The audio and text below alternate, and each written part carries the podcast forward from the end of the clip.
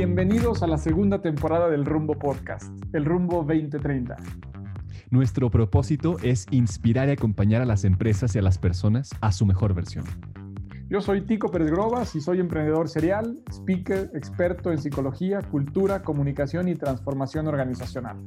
Y yo soy Alex Ureña, soy LinkedIn Top Voice, speaker, experto en bienestar, liderazgo y desarrollo de equipos de alto rendimiento. Hacemos este podcast para conectar, crear y generar conversaciones profundas con personas excepcionales, con líderes de empresas, con speakers, con expertos, escritores, deportistas, científicos, emprendedores, humanistas y líderes de opinión. Queremos contarte qué es lo que los llevó al éxito, de dónde obtuvieron fuerza para sortear las dificultades y qué experiencias marcaron sus vidas para ofrecerte a ti sus testimonios, sus ideas y los recursos y ejemplos de cómo poder desarrollarte personal y profesionalmente. Queremos ofrecerte reflexiones, inspiración, tips y perspectivas desde el lado humano e íntimo de las personas que han logrado cosas extraordinarias. Construyamos el futuro que imaginamos, construyamos el futuro que nos merecemos. Bienvenidos. Ya estamos al aire nuevamente con una persona importante para los recursos humanos. Bienvenido, Mauricio Reynoso. Gracias por la invitación a participar del Rumbo Podcast en esta segunda temporada del Rumbo 2030. Em, es un placer. ¿Cómo estás? Muy bien, aquí disfrutando este momento de conversación con ustedes. Así que a sus órdenes, todo bien. Bienvenido, Tico. Muchísimas gracias, Alex. Bienvenido, Mauricio. Encantado de estar por aquí retomando eh, esta, esta dinámica de, de ver cómo podemos ir descubriendo este, este rumbo 2030, cómo podemos ir abriendo ese camino. Y hoy nos da muchísimo gusto estar contigo, Mauricio, entendiendo una perspectiva global, una perspectiva muy amplia con respecto a, al campo de recursos humanos. Me gustaría empezar eh, con la petición de que te presentes de esta manera tan natural. ¿Quién eres? ¿Cómo te defines? Eh, ¿Cómo podríamos eh, ofrecerle a los que nos oyen una perspectiva de ti, de tu experiencia? Encantado y muchísimas gracias por permitirme estar aquí y conversar con ustedes, Alex y Tico. Mira, yo te diría que eh, un apasionado de, la gente, de su bienestar, de su desarrollo. Y muy, muy apasionado incluso de, saber que otros van creciendo, eh, se preocupan por sí mismos en los ámbitos diferentes en los que se desenvuelve uno, personal, familiar, profesional, etc. Eh, yo utilizo una, una analogía para justamente como principio del crecimiento de los demás. Todos creo que hemos, o la gran mayoría hemos tenido la oportunidad de viajar en avión. Y cuando la tripulación te explica las medidas de seguridad y específicamente te habla de que en el caso de un cambio de brusco de presión en la cabina, eh, soltarán eh, mascarillas de oxígeno, etcétera, etcétera. Todas esas instrucciones, hay un mensaje que me parece clave y es la analogía con la que quisiera yo empezar con ustedes y describirme. ¿Quién es el primero que se debe poner la mascarilla? Uno mismo. ¿Y qué te dicen? Si quieres ayudar a los demás, tú mismo tienes que eh, procurar, estar bien. Entonces, si no te pones tú la mascarilla y luego ya ayudas a los demás, pues entonces no vas a poder hacer nada. Lo mismo sucede en, en el tema de los recursos humanos, quienes nos apasiona este tema de facilitar los procesos de interacción, desarrollo, crecimiento de las organizaciones en base al talento son los primeros que tenemos que dar el ejemplo de crecimiento, congruencia, principios, valores, etc. Y eso es lo que ha marcado mi carrera, mi trayectoria. Yo estudié para lo que es la gestión de talento en las organizaciones y más de 30, 33 años prácticamente trabajando siempre en áreas de recursos humanos. Lo único que ha cambiado son niveles de responsabilidad. Llegué a tener responsabilidad por toda América Latina en varias compañías.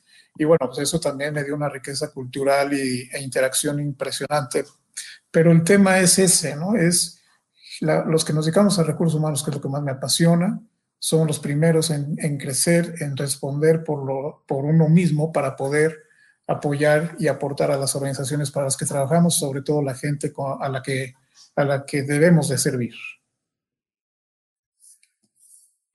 Claro, súper entendible. Y esta analogía que nos pones del avión me, me encanta. Eh, nosotros también pensamos que en ese sentido hay una doble oportunidad en este desafío.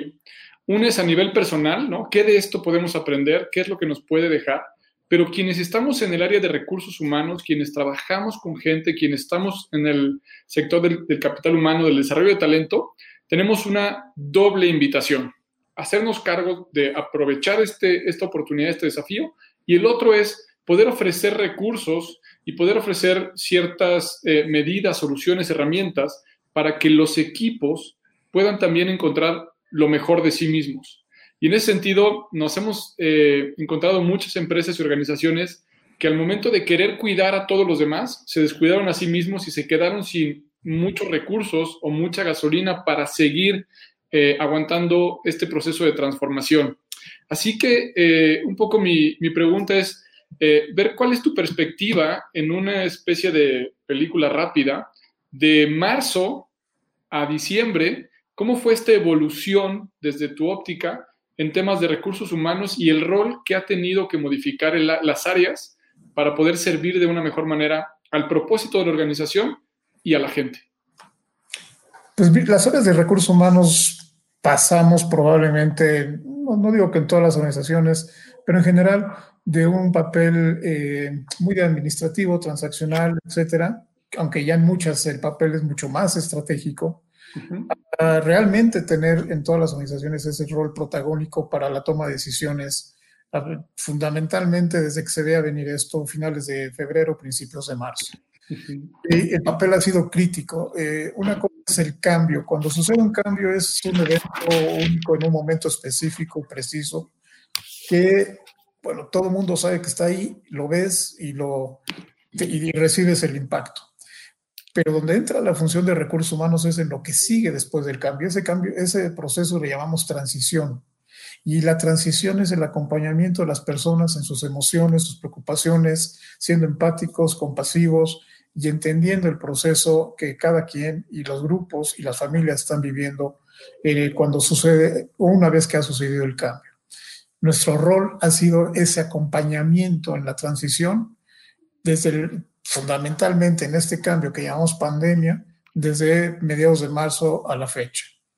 Recordaremos que los primeros eh, dos meses, digamos marzo, abril, fueron de un ajuste muy importante en todas las formas de trabajo, en la, manera de relacionamiento entre los jefes, los colaboradores, que por cierto, ahora aquí un paréntesis, los líderes han sido la principal ocupación de las áreas de recursos humanos hemos tenido que acercarnos a los líderes y vuelvo a la analogía de la cual hablaba hace un momento en cuanto al avión y la mascarilla de oxígeno, porque primero nosotros teníamos que entender qué había en esa transición para poder apoyar a los líderes de una organización en la gestión del trabajo remoto. Imagínate tú un líder muy orientado al control, estos jefes que están sobre ti, eh, supervisándote encima del hombro, pidiéndote el reporte cada hora, etcétera viendo que toda la gente esté en su lugar de trabajo. Imagínatelo ahora en su casa y ¿qué hago? O sea, ¿a quién superviso? ¿A quién eh, correteo? Pues sobre quién puedo estar, ¿no? debe haber tenido también su etapa ahí de, entre comillas, sufrimiento y estrés por no tener a quién controlar. Y lo mismo las personas que están acostumbradas a recibir órdenes, que son menos proactivas, que son más, más dependientes que independientes, pues sentaditos frente a una computadora esperando a que alguien les diera una instrucción. Todo ese tipo de, fenómenos ocurrieron muy al principio. Y vuelvo al tema entonces de la transición. Las áreas de factores de, de factor de recursos humanos tuvimos en un principio que atender este tipo de asuntos y ayudar a los líderes y colaboradores a entender este nuevo entorno en el cual debíamos de seguir dando eh, responsablemente resultados, pero en una forma de comunicación diferente. Algo que despertó también esto es la capacidad de autodisciplina que cada individuo puede tener. Fíjate que cuando yo eh, trabajé en alguna organización eh, de oficinas completamente abiertas, disfruté muchísimo el tema de la convivencia eh, totalmente abierta. Nadie tiene oficina, ni siquiera el CEO de esa compañía. Paso a una compañía mucho más estructurada, una compañía farmacéutica, con cubículos muy elegantes, oficinas muy grandes y espaciosas, y una de las ideas que se me ocurrió proponer en ese momento fue, vamos a hacer home office. La principal objeción que surgió en ese momento, te habla de 2011, finales de 2011, fue no, porque la gente no es disciplinada, no es responsable. van a flojear, van a estar en pijama todo el día, etcétera. Mil, y, un pretextos. Bueno, imagínate lo que es hoy. Hoy esa es la forma de trabajo, hoy esa es la forma en que se han, se han venido dando resultados. Las áreas de recursos humanos tenemos esa responsabilidad, empatar las expectativas con empatía, compasión, conocimiento de lo que es el comportamiento de los individuos en las organizaciones con los resultados del negocio, pero en base a la responsabilidad y la confianza. Y es un trabajo conjunto, colaborador, líder, teniendo como facilitador a recursos humanos.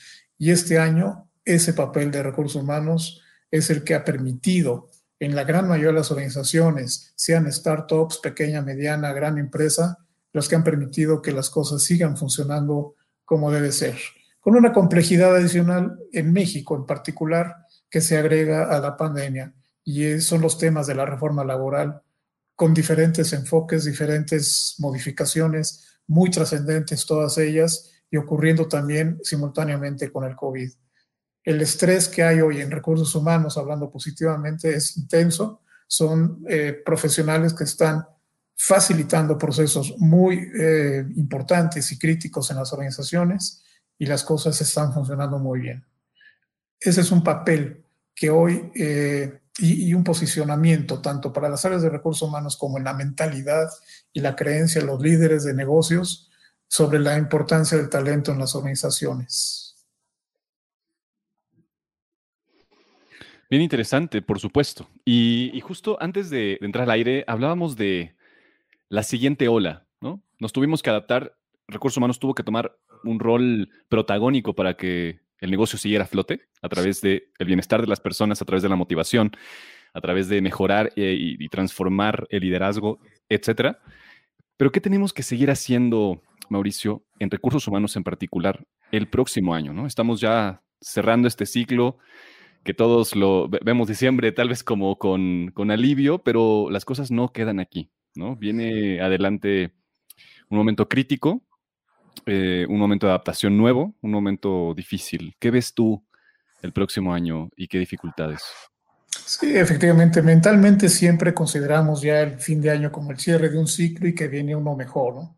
Lo que pasa es simplemente cambiamos de hoja de calendario y pasamos otro mes y bueno, pero eh, lo que sí sirve esta etapa del año, y creo que debemos de aprovecharla todos, es de reflexión de qué hemos aprendido este año, qué ha funcionado bien y qué debemos de hacer diferente el próximo. Y eso aplica para todos. Particularmente en las organizaciones, en las áreas de recursos humanos, debemos de hacer ese ejercicio, esa reflexión para, para la siguiente ola, como estábamos platicando, que es el regreso a la realidad, cualquiera que ésta sea y con las características que vengan, vamos a regresar tarde o temprano a una X realidad. Eh, efectivamente, la llegada de la vacuna, pero que no serviría de nada si no conservamos ciertos comportamientos de prevención básicos y elementales. Bueno, la llegada de la vacuna más los comportamientos de prevención nos van a permitir ir incorporándonos a lo que ya conocíamos como una realidad de convivencia, de interacción, incluso volver al trabajo presencial en la oficina cuando y dónde sí se aplica y cuando sí es necesario, porque el trabajo remoto, considero, llegó para quedarse por muchas razones. Entonces, eh, la siguiente ola, que será ese retorno, ese regreso, también va a implicar una etapa de transición, como la estábamos describiendo hace un momento. Recuerden, una cosa es el cambio y otra la transición. La transición es un periodo más largo que implica muchísima carga emocional. Y si ya estuve trabajando en casa, si estuve eh, disfrutando cierto horario, regresar al estrés del tráfico, llegar a una oficina, etcétera, puede tener sus ventajas y qué bueno volver a, ver a algunos compañeros, pero eventualmente entraré nuevamente a aquellos factores que me generaban estrés. Yo creo que llegamos este año y hay que sacar lo más positivo de, de lo que hemos vivido y lo que estamos viviendo yo creo que llegamos a una etapa de adaptabilidad y una etapa de agilidad que no debemos de perder como seres humanos, como personas y como organizaciones. Siempre hemos escuchado que la única constante es el cambio. Muchas veces se quedaba en el pizarrón del aula, en un libro o en una nota. Hoy es al revés. Hoy lo estamos viviendo constantemente. Basta un tweet para que cambien muchas cosas, basta un mensaje en la red social, cualquiera que sea, para que cambien muchas cosas y no solo en, un entorno nacional, local, sino global. Luego entonces lo que tenemos que aprovechar es esa capacidad que hemos venido desarrollando en mayor o menor medida las personas y las organizaciones para actuar de manera ágil. Yo creo, para, la, para la siguiente ola, Alex, lo que tenemos que aprovechar es eso. Si ya estamos actuando de manera adaptable y ágil ante las nuevas circunstancias, vayamos preparándonos mentalmente y en todos los aspectos, financiero, profesional, etcétera, para cuando llegue ese momento. Ya vivimos un cambio drástico en febrero o marzo de este año, ya vivimos un cambio drástico y nos ha llevado un tiempo de transición y aprendizaje. Ya pasamos esa curva de aprendizaje, llamémoslo así. Saquémosle jugo, saquémosle el mayor provecho posible para prepararnos a lo que sigue. Mentalmente tenemos que estar eh, preparados para saber que no todo el tiempo vamos a estar en casa, no todo el tiempo vamos a estar confinados, vamos a regresar algún día al cine, vamos a regresar algún día a los parques. Hay que estar mentalizado a todo eso y aprovechar lo que las lecciones que esta, esta etapa nos está dejando. Para mí hoy la principal competencia, habilidad o destreza, como le quieras calificar, de las personas y las organizaciones es la agilidad, la adaptabilidad, el manejo de la ambigüedad. Si empiezas a manejar esos componentes como ya parte de tu vida cotidiana, ya estás del otro lado para poder, ahora sí, avienten los cambios que quieran, ¿no? Siempre y cuando no afecten la salud, porque ese ha sido el tema del COVID, el, el COVID, y todo lo que afecte a tu salud, que implique incluso la posibilidad de un desenlace, desenlace letal, pues eso es otro tema, esa es otra cosa. Confiamos que efectivamente no volveremos a sufrir una pandemia, que hagamos lo correcto si vuelve a haber por ahí algún brote y la podamos controlar regionalmente donde surja pero todo lo que hemos venido aprendiendo a nivel social, profesional e individual, debemos de capitalizar, lo que no se nos olvide. Los seres humanos luego tenemos memoria corta. Eh, eh, lo que estas lecciones que nos está dejando la pandemia deben, deben haber llegado para quedarse y hay que capitalizarlas en beneficio propio de la sociedad. En esta lógica del cambio, ¿no? en esta eh, inminente eh, requisito de la adaptabilidad, de la eh, flexibilidad, de la agilidad y del manejo de esta ambigüedad, hay una línea muy delgada entre eh, adaptarse al cambio, entre provocarlo o pasarte un poquito de velocidad, ¿no? Entre, entre caer en este apresuramiento, en esta velocidad, en esta torpeza posiblemente, que es, híjole, bien, bien delgadita, ¿no te parece, Mauricio? En el sentido de cómo, cómo saber cuál es la velocidad que está ocurriendo allá afuera, la que, en la que va mi organización, en la que estoy yo. Y para eso hemos tenido también muy a la mano todo el enfoque eh, tecnológico. Eh, hemos podido recuperar en la tecnología o encontrar en la tecnología cierta, eh, cierto apoyo como para podernos ayudar en ese sentido a empatar esas velocidades del mundo. ¿Cuáles crees tú que son las principales tecnologías que están permitiéndole y ayudándole a recursos humanos a ayudarle a las empresas a cumplir su propósito y sus objetivos de negocio? ¿Y cuáles son estas tecnologías que en el futuro crees que van a ser indispensables? Me refiero al futuro, a lo mejor un año o dos, ¿no? Que son indispensables para los que formamos parte de recursos humanos y en qué tendríamos que poner atención para poder servir mejor. Caramba, Tico, ¿cuántas horas tenemos ahorita para platicar? Podemos empezar y nos seguimos después. Vale. No, mira, deja de decirte por qué. Estás tocando justo el tema que, traigo como bandera. Eh, en, la, en la propia asociación, en la MEDIR, desde hace poco más de un año, pues hemos adoptado una especie de lema, o sí, una lema, un lema de batalla, ¿no? Es creando conexiones. Y me explico un poco más. Yo estoy convencido, incluso mucho antes de que llegara la pandemia, como acabo de decir, hace un año, un año y medio, estoy convencido de que eh, necesitamos recuperar al ser humano y ponerlo al centro de todo. Porque hoy el ser humano es subordinado a la tecnología y no es al revés. Eh, el ser humano está subordinado a muchas otras cosas que no son ya propias del comportamiento humano o de la naturaleza humana si algo ha traído la pandemia también positivo es reconsiderar al ser humano y poner, tratar de ponerlo nuevamente al centro. Y todavía no estamos ahí, pero sí se habla más de la persona en el centro para la toma de decisiones en todos los aspectos. Creando conexiones para nosotros, para mí en lo particular, significa el ser humano al centro, conectado con la tecnología, con el entorno y el ambiente, con las demás personas, con uno mismo, con los colaboradores, con la familia, es crear conexiones, retomar esos contactos que siempre han sido parte de la naturaleza humano, humana y que la tecnología esté subordinada al ser humano y no al revés. Hoy uno de los temas más eh, eh, importantes para nosotros y particularmente en factor humano tenemos que tomarlo mucho más en cuenta es el Big Data. Tenemos que considerar este volumen de información que nos está llegando y ser capaces de estratégica y analíticamente tomar la información relevante para la mejor toma de decisiones. Para mí ese es otro tema fundamental que nos permite esa conexión y tomar las decisiones correctas en beneficio propio y de las personas que nos rodean y por lo tanto también de tu comunidad. Eso es fundamental, entender el mundo del Big Data, entender el mundo del algoritmo y cómo este empieza también a ir normando tus, uh, tus uh, comportamientos.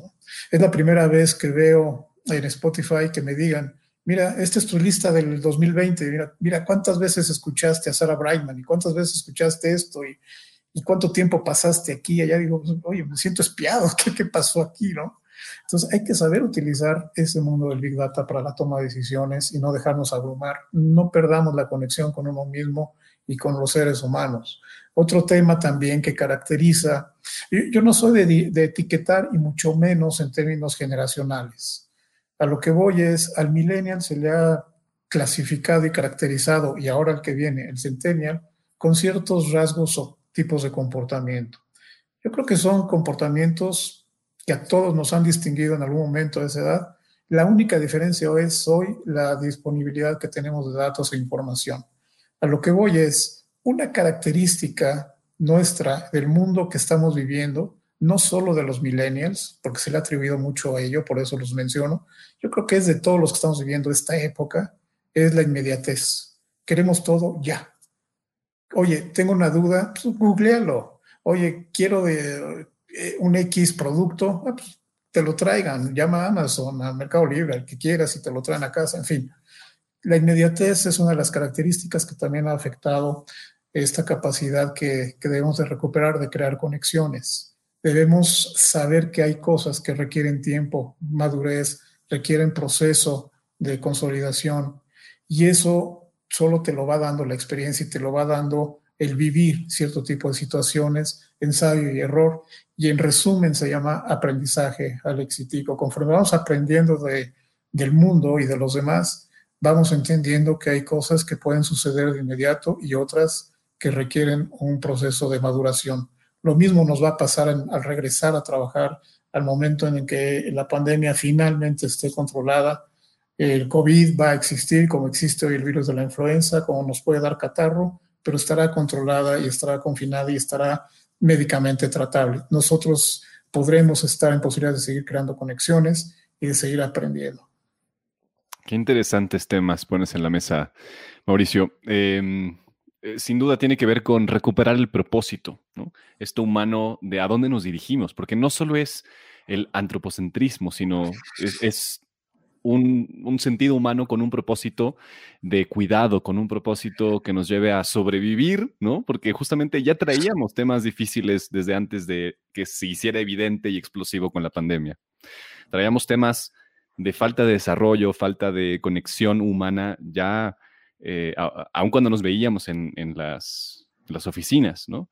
Había temas que eran urgentes atacar, eran urgentes tratar, y que de alguna forma correspondía o se esperaba que correspondiera a recursos humanos. A mí me gustaría preguntarte respecto a esta conexión humana, a esta eh, reconexión más bien, a esta búsqueda, eh, ¿qué cosas son indispensables en el desarrollo del liderazgo? Es decir, ¿en qué tenemos que poner atención como líderes? ¿En qué estás poniendo tú personalmente atención como líder de medir? Eh, que nos ayude a transitar estas dificultades, estas eh, oportunidades también y ser mejores organizaciones y pues también servir mejor a nuestras comunidades. Utilizaste la palabra clave, Alex, que también para mí me, apasiona. Uno, una de mis lecturas obligadas eh, tanto para mí mismo como para alumnos, es el sentido, el sentido de la vida, o sea, el, libro de Víctor Frankl, ¿no? El hombre en busca de sentido. Eh, es de esos libros que sí te marcan.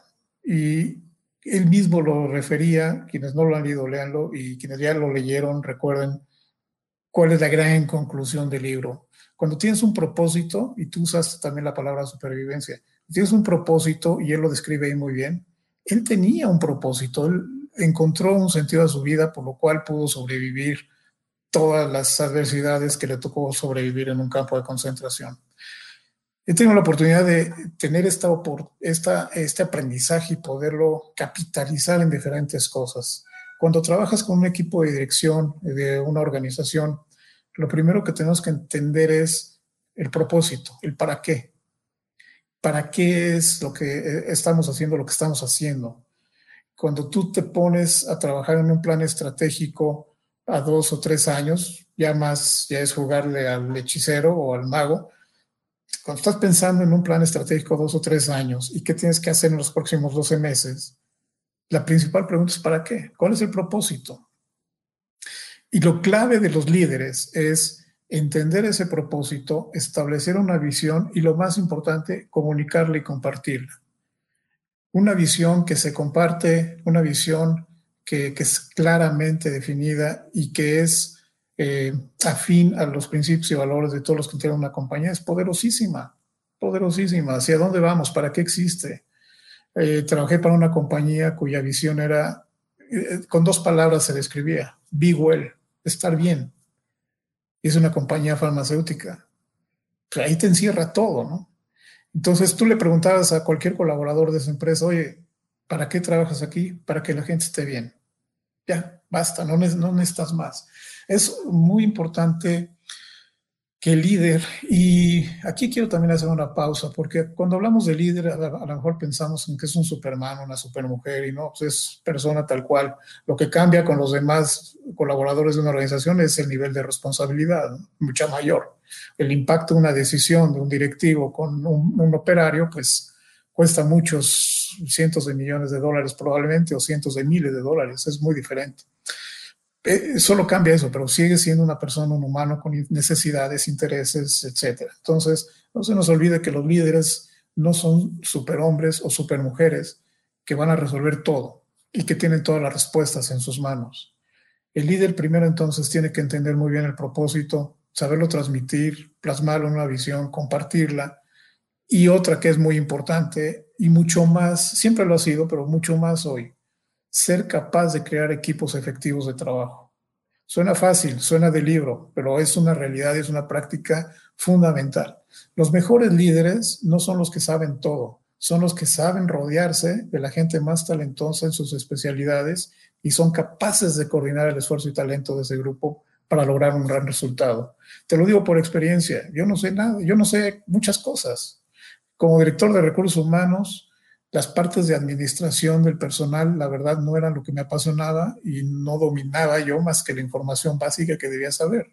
Siempre procuré tener a la mejor persona que le apasionara el tema de administración de personal, le apasionaran las nóminas, el seguro social, todos esos trámites que hay que hacer y que lo hiciera lo mejor posible, que si me superara en todos esos aspectos.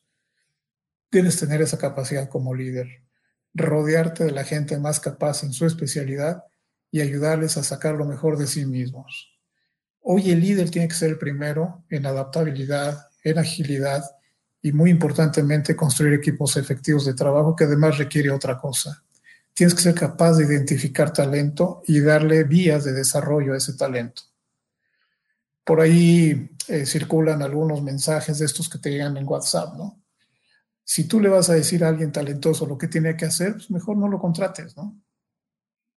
Tú debes escuchar a alguien talentoso que trae las ideas y que sabe más que tú en una especialidad y entonces tomar decisiones una vez que lo hayas escuchado. Y muy probablemente muchas de sus ideas son las que vas a incorporar en tu decisión. Hay que sumar esfuerzo y talento. Son capacidades de los líderes que tenemos que aprovechar también hoy, que hemos elevado la conciencia de la importancia sobre el talento en ellos y en ellas, para que puedan mantener ese nivel de conciencia y sigan sumando eh, gente talentosa a su alrededor. Ahí va a estar la clave de su éxito.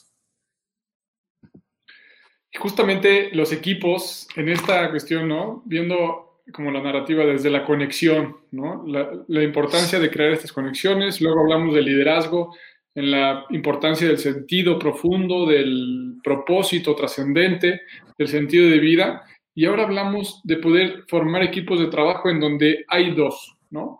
Una habilidad para poder atraer y seleccionar al nuevo talento, y la otra es mirar hacia adentro, mirar en la propia casa y poder reanalizar el talento con el que contamos, que no necesariamente es el que necesitamos por la nueva realidad, pero cómo poder entonces hacer estas dos cosas, ¿no? la capacitación y el entrenamiento para eh, reducir ese gap entre el talento que tenemos y el que necesitamos para salir adelante apostando por el talento interno, y la otra es poder traer ese talento de fuera. Quiero hacer un énfasis ahorita justamente en esta gran importancia del entrenar y reentrenar, ¿no? Del poderle ayudar a mucha gente que llevaba a lo mejor muchos años haciendo lo mismo repetidamente y que hoy, al momento que la empresa tuvo que hacer un giro en su producto o en su servicio, queda un poco obsoleto y va a seguir cambiando mucho más rápido cada vez. Así que esta cuestión del reentrenamiento, del upskilling eh, constante, yo creo que va a ser una de las líneas de mayor eh, relevancia para las empresas. Y históricamente habíamos hecho modelos de capacitación muy lineales, muy frontales, muy teóricos, de relativamente largos, presenciales, y hoy justamente con este reenfoque tenemos que reinventar todo eso. ¿Cómo poder en el a la par, ¿no? O sea, lo, lo pienso así como reto, decir, cómo poder, mientras capacitamos técnicamente como organización, poder aportar ciertos mensajes culturales, ofrecer algunas experiencias que también logren el engagement en un solo eh, momento. ¿Sí me explico?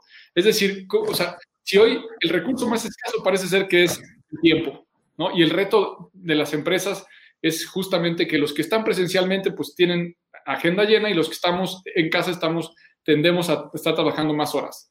¿Cómo poder hacer en ese híbrido, a ver si soy claro, entrenar, reentrenar, generar experiencias, generar contacto, integración de equipo y posiblemente hacerle sentir orgullo y sentido de pertenencia a las personas que están recibiendo esto. ¿Será posible tanto? ¿Será posible eh, estar a la altura de este reto?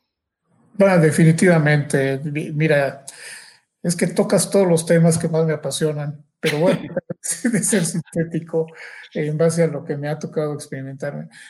Estás tocando el tema de aprender y reaprender. Es, ¿Y cuántas veces lo hemos hecho? ¿no? tú intentas algo, sabes que no te funcionó bien, lo haces de otra manera. Eso es aprender, desaprender, aprender, desaprender. Es un continuo muchas veces. Eh, tienes que tener la disposición para hacerlo. La gente que va teniendo más éxito en ese sentido son las que van destacando porque tienen la capacidad de mantener un aprendizaje constante en base a ir desaprendiendo cosas. Cuando tú te aferras a una sola cosa, cuando tú te aferras a una sola creencia, mal negocio para ti. Y mal negocio si eres líder, porque entonces los vas a mantener estáticos. Hoy, en un mundo volátil, incierto, complejo, ambiguo, como se define en el mundo buca, no puedes darte el lujo de permanecer estático. No hay lugar para la gente estática. Hoy el mundo te exige proactividad, te, exige agilidad, te, te exige anticipación cuando es posible y te exige flexibilidad el papel de los líderes es facilitar todo lo necesario para que eso ocurra en sus equipos de trabajo y que los talentos afloren. Uno de los factores importantes es generar seguridad y confianza en la gente. No tengas temor a tomar decisiones, no tengas temor al error. Te puedes equivocar una vez y vamos a ver el impacto de ese error, pero ya dos veces o tres, bueno, ya es otra cosa. Pero el ensayo y error siempre ha servido para que la humanidad evolucione. ¿Por qué no en una oficina de trabajo? ¿Por qué no en un equipo de trabajo, ensayo y error? Se aprende, se aprende y eso es lo más importante. Cuando tienes una experiencia frustrante, no la veas como frustrante, vela como una lección de aprendizaje. ¿Qué te dejó? ¿Qué aprendiste? ¿Qué lección? ¿Qué tienes que hacer diferente la próxima vez? Por lo tanto, quienes están coordinando esfuerzos de equipos, que son los líderes, por eso, repito, son los primeros que tienen que irse desarrollando. un gran defecto que ha habido en los planes de desarrollo para, directivos, incluso a nivel académico, diría yo, es haberle dado tanto peso, importancia y sembrar la creencia en, en quienes se están formando como directivos o líderes de que lo más importante en una organización es que, es que entiendas un PNL, que entiendas un market share, que entiendas un proceso de producción con sus estándares de calidad, etc. Y la pregunta es, ¿cuándo te enseñaron o cuándo te dijeron que lo más importante era todo lo que había atrás de eso, que son personas y talento? Si tú ves un PNL en una revisión de negocios, ves números y hablas de los gastos, los costos, la inversión al mercado, eh, las cuentas por cobrar, etc. Se te olvida que atrás de esos números ha habido esfuerzo, talento y trabajo de gente. Y eso es lo que yo le reto a los CFOs y a los líderes. Ustedes están viendo números fríamente, pero todos esos números no nacieron de la nada. No es que alguien en un Excel se le hayan ocurrido y los puso ahí bonito. No. Eso está reflejando el esfuerzo y el talento de la gente. Por lo tanto, hoy aprovechemos la oportunidad de que hay un talento atrás de todos esos números. Eso es desaprender lo que los líderes habían aprendido. Desaprendan que lo más importante son los PNLs, etcétera, y aprendan que atrás de esos números hay gente y hay talento que son los que te van a dar y nutrir esa información y esos resultados. Esa es una de las lecciones más importantes que podemos capitalizar hoy. Cuando hablamos de compromiso y de engagement, no es tampoco tan complicado. Yo creo que Gallup lo tiene muy bien definido y me tocó poderlo aplicar en, un par de organizaciones. Esta, fíjate, para generar el engagement es tan fácil, entre comillas, como decirle a la gente lo que esperas de la persona.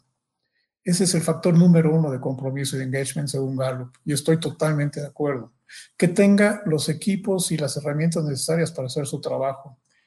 Que pueda entender, vivir, compartir y, e identificarse con el propósito y la misión de la organización y el equipo de trabajo para el cual trabaja. Si no te identificas con eso, mal negocio para ti, cambia. No sufras estando en un lugar donde no te identificas con los principios, valores, misión, etcétera Trabajé para una compañía que tiene entre una de sus divisiones de negocio el cuidado de mascotas a través de alimento eh, muy, muy importante. Esta compañía es muy importante. Me tocó entrevistar a un posible director de ventas, un candidato. De las primeras entrevistas, de las primeras preguntas que le hice, surgió el tema de que él aborrece los, las mascotas, los perros y los gatos. ¿Sabes cuánto duró la entrevista? No más de 10 minutos, lo que terminó en, acabar en lo que terminó su café que le había invitado para la entrevista. Se lo tomó más rápido de lo usual, a los 10 minutos nos despedimos y adiós, que te vaya bien. Si no te identificas con eso, qué es lo que vas a vender, pues ¿para qué estamos platicando? Es un ejemplo real, pero sucede y muchas veces la gente inconscientemente lo está manejando. Hay, hay descontento en eso, pero permanece y se queda ahí.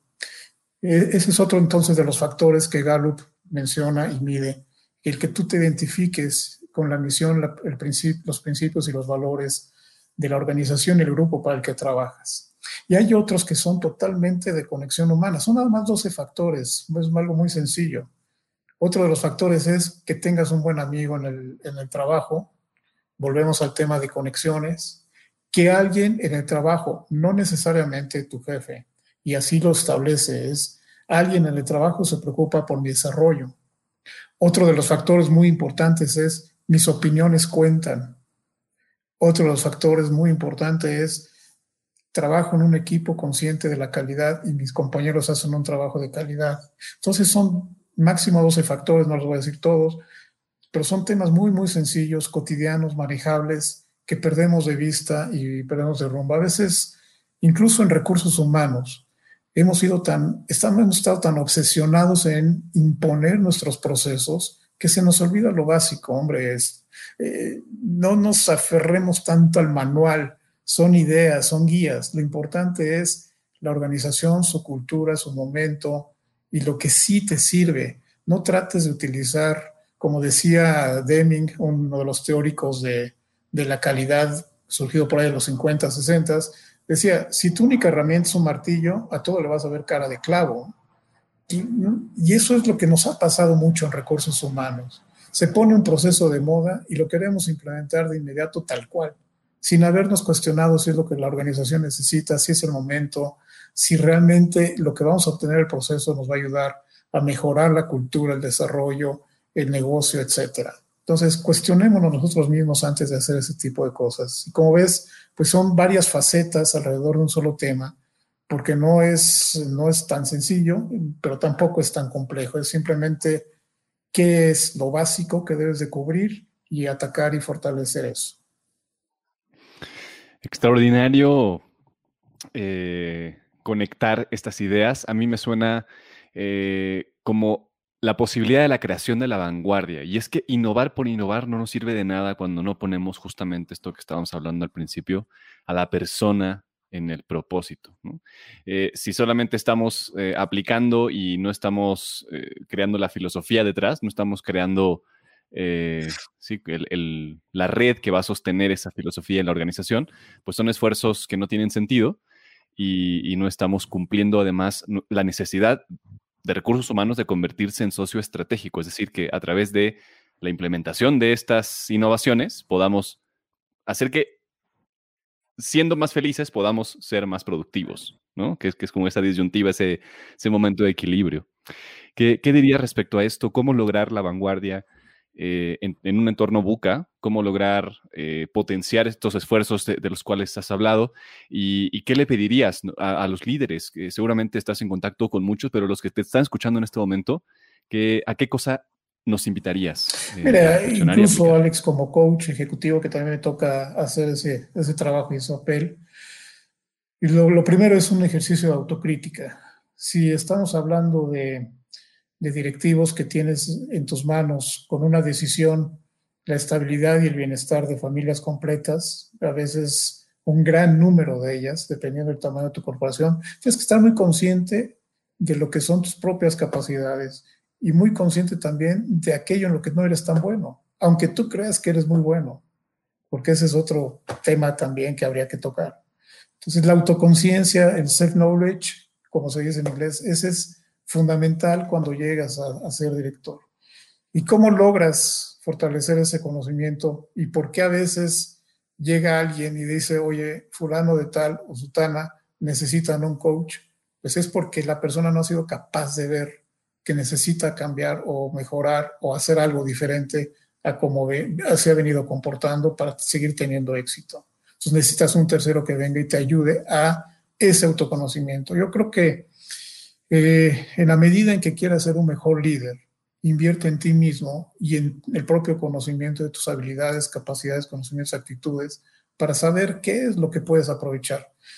Yo creo mucho en planes de desarrollo que se basan en las fortalezas de la persona, porque en la medida en que apalanca se desarrolla una persona en sus fortalezas, las áreas que ha de mejorar se minimizan, se van opacando. Está la fortaleza que tienes eh, en una cualidad, una habilidad, lo que sea, que un área de oportunidad no, no aparece, no, se ve, no, no, impacta. Necesitas ese tipo de ayuda, necesitas mucho, mucho feedback. Los directivos necesitan estar abiertos a escuchar a otros que les digan qué sí está funcionando y qué no está funcionando. Alguna de las capacidades o habilidades o prácticas que perdemos de vista y que es de las más críticas en las organizaciones, a cualquier nivel, pero más crítica en los niveles más altos, es la capacidad de dar y recibir feedback. Cuando tienes un título nobiliario dentro de una organización, llámese vicepresidente, CEO, CFO, CHRO, lo que sea, pues eso ya te da cierto estatus. Y como el estatus, pues ya la gente tiende a, decir, bueno, pues todo lo que diga está bien, ¿no? Todo lo que diga, lo que ordene, y no hay ese desafío, no hay ese reto a las ideas, a las instrucciones, y a la hora que se aplican hay errores. El líder tiene que provocar y facilitar entornos y ambientes donde se le permita y él, permita, provoque busque que le reten, que le desafíen. Cuando yo fui contratado para una organización, una de las preguntas que me hizo una de las entrevistadoras fue, ¿cómo te consideras tú en, equipos de dirección? ¿Eres de los que hace o no hace challenge? Y sobre todo al jefe. Esa es una capacidad y una característica que debemos de tener todos. Cuando estás en un equipo de trabajo, no debes de dar por sentado que alguien tiene la verdad absoluta. Hay que tener capacidad de hacer el challenge a las órdenes, a las instrucciones, pero eso requiere que el líder tenga esa capacidad y esa apertura también para recibir y escuchar opiniones e ideas de los demás. Y volvemos al tema clave de construir equipos efectivos de trabajo, rodearte de gente talentosa que sepa más de lo que tú sabes respecto a una especialidad. Tú no puedes saberlo todo. Hay gente que sabe más que tú en ciertas especialidades. Escúchalos, que te den feedback, que te digan cómo pueden mejorar la comunicación, qué te funciona y qué no te funciona. Otra característica, Alex, que se nos olvida eh, trabajar con los directivos, con los líderes, es el reconocimiento de las diferencias individuales. No puedes gestionar el talento con una sola vara.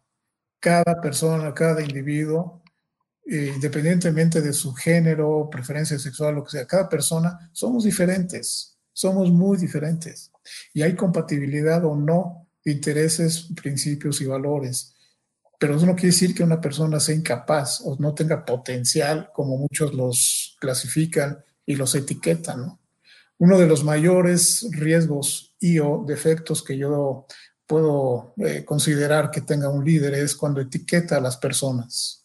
En ese momento pierde toda oportunidad de conocer y de ayudar a la persona que realice su talento. Nunca etiquetes por generación. Oye, los millennials, todos son así. No es cierto. Oye, los baby boomers, los X. No, no es cierto. Oye, todas las mujeres. No, tampoco. Son diferencias individuales, cada persona es individual, date tiempo de conocer a cada uno y amalgama. Lo que hace exitoso un director técnico deportivo es eso, el que sí sabe dirigir un equipo deportivo, conoce las cualidades, eh, las fortalezas de cada uno de sus jugadores para ubicarlo en la posición donde puede rendir mejor y donde va a sacar lo mejor de sí mismo y donde va a estar además usaste la palabra felicidad, ¿dónde va a estar más feliz? ¿Dónde va a estar haciendo lo que le apasiona? Oye, a mí me apasiona ser portero, no sé por qué, evitar goles, ya que me metan uno, pues, ni modo, y es parte del juego. A mí me encanta meter goles, a mí me encanta estar en medio y construir juego a media cancha, o ser el, el basquetbolista que más puntos logra en un partido, no, etcétera. O me gusta jugar solo y soy el mejor tenista del mundo y exploto cada quien tiene sus propias eh, cualidades. La capacidad que tú tienes como líder para identificar talento, como hemos dicho, y reconocer las diferencias individuales, te va a fortalecer exponencialmente como líder, porque vas a saber ubicar ese talento donde le corresponde. Así es, y pensando justamente en ese reconocimiento individual, en esa posibilidad de que cada uno de nosotros exprese todo su potencial, eh, pienso en esta parte de las organizaciones y no estoy tan seguro de poder dejar o permitir que cada una de las organizaciones pueda expresar su forma auténtica o libre en ese sentido y hemos hecho una lucha en estos últimos meses, Mauricio, de poder ahí sí no tener tanto margen de tolerancia. ¿En qué sentido? No? Eh, hemos visto organizaciones y hemos trabajado en algunas organizaciones que por crecer los números aplastaron a la gente. Y hemos eh, hecho mucho esfuerzo y lo seguiremos haciendo porque esto está empezando para que podamos ir contribuyendo un poco con estos líderes, con estas pláticas, con este sueño que tenemos y que compartimos contigo, de poder convencer, de poder eh, tener los argumentos tan claros de que para crecer los números que eso sí queremos también, queremos generar ese trabajo, queremos aumentar las fuentes de empleo, queremos aumentar la prosperidad, queremos que la gente pueda crecer profesionalmente y económicamente. Para crecer esos números necesitamos desarrollar a las personas. Y para eso creo que recursos humanos está en un momento clave de transición, en donde estábamos acostumbrados a hacer algo transaccional, a ser muy operativos, y hoy tenemos que ser muy estratégicos y estar en ese board, estar en ese lugar en donde se toman las decisiones no solamente para levantar pedidos, sino para poder crear menús que sean nutritivos y que sean muy ricos en sabor también. No estamos ahí para, para que alguien nos diga cómo hacer las cosas o cuál es el objetivo que tienen que hacer o qué porcentaje tiene que reducir la rotación, sino a crear estrategias que verdaderamente transformen y nos convierten en la empresa del futuro que esa organización o ese líder necesita. Y para eso me gustaría preguntarte, Mauricio, ¿cómo imaginas a los recursos humanos en el 2030? Me tocas también el tema, el tema de rotación, indicadores y todos esos números básicos con los que se medía recursos humanos y aún se siguen midiendo. Por favor, pues eso es transaccional, eso déjaselo a un software que capture la información y te genera todos los reportes que quieras. Eso, por favor, no. La nómina, por favor. Cualquier cantidad de facilidades que tiene, no. Eh, el experto en gestionar talento en una organización es estratega, es un jugador de ajedrez y facilita procesos, tampoco es el dueño de la verdad absoluta ni de, no, facilita procesos para que la gente pueda encontrar lo mejor de sí mismos y de lo mejor de sí mismos dentro de las áreas de responsabilidad que le tocan. La, responsabilidad sí la tenemos en el trabajo hacia los líderes, porque de ahí se cascadea todo. Entonces, cuando tú te vuelves realmente, y, líder no me quiero, eh, no quiero centrarme nada más en el CEO, en el director general y miembros de su equipo de liderazgo, es todo aquel que tiene responsabilidad de gente a su cargo, todos los que tienen responsabilidad de gente a su cargo.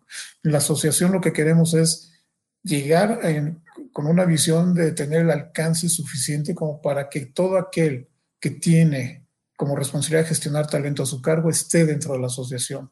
No me no importa si eres o no director de recursos humanos, es tienes gente a tu cargo, tienes que estar aquí, porque aquí están las ideas, los modelos, las iniciativas, el intercambio de prácticas que te van a ayudar a ser un mejor gestionador de talento. Ese es el tema que tenemos que aprovechar hoy acompañar a las organizaciones. Oye, nos dicen, es que el de recursos humanos tiene que entender el negocio. Sí, entendemos el negocio, entendemos un PNL, entendemos market share, lo que quieras, pero nunca perdamos de vista que atrás de esos números hay gente, como lo hemos comentado. Y el, el, hecho de que la gente esté bien ubicada y que encuentre sus caminos de desarrollo y también ayudarle a la gente cuando dice, oye, ya no estoy satisfecho en la organización. Yo he llegado a decirle, incluso a directores, tú toma la decisión sobre tu carrera antes de que alguien más la tome, porque ya se empieza a notar que tú no estás contento en lo que haces. Y el tipo de decisiones que, estás tomando ya afectan a tu equipo de trabajo, a los resultados de tu unidad de negocio, a los resultados de la compañía. Y antes de que alguien venga y diga, quítenlo, toma la decisión. No estás contento aquí, toma la decisión antes de que alguien, que no seas tú, la tome porque nadie debe tomar las decisiones sobre tu carrera, sobre tu trayectoria, sobre tu personas que no seas tú mismo. Y eso me ha tocado vivirlo ya en tres ocasiones y las tres ocasiones las personas tomaron la decisión de dejar esa empresa e irse a otro lado. Y muy bien por ellos y ella, porque la verdad encontraron otro camino que les dejó más satisfechos.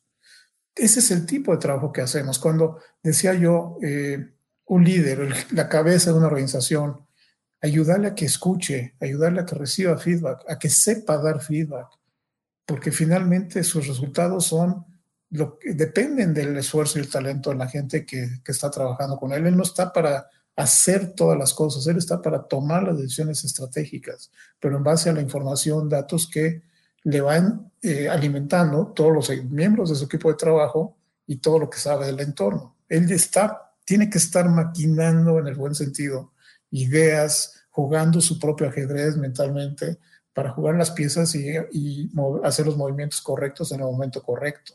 Otros están haciendo las cosas, las cosas que él dirige. Esos son los temas donde debemos estar muy presentes y eso requiere, por supuesto, que quien está como responsable de recursos humanos aplique estos mismos principios para sí mismo, el autoconocimiento, la capacidad de actuar ágilmente, tomar las decisiones correctas en su momento oportuno, estar abierto a estar siempre dentro de la operación de una organización, entendiendo los diferentes procesos mecánicas, entender las diferentes, diferentes diferencias individuales. Y una característica muy importante que debemos de tener en recursos humanos, la describí hace un momento como para todos, pero eh, tiene que ser distintivo de nosotros, hacer challenge, desafiar, retar. No tengas eh, el más mínimo temor de decirle a un directivo, ¿no crees que podrías haber llamado la atención a esa persona de otra forma y no necesariamente en público?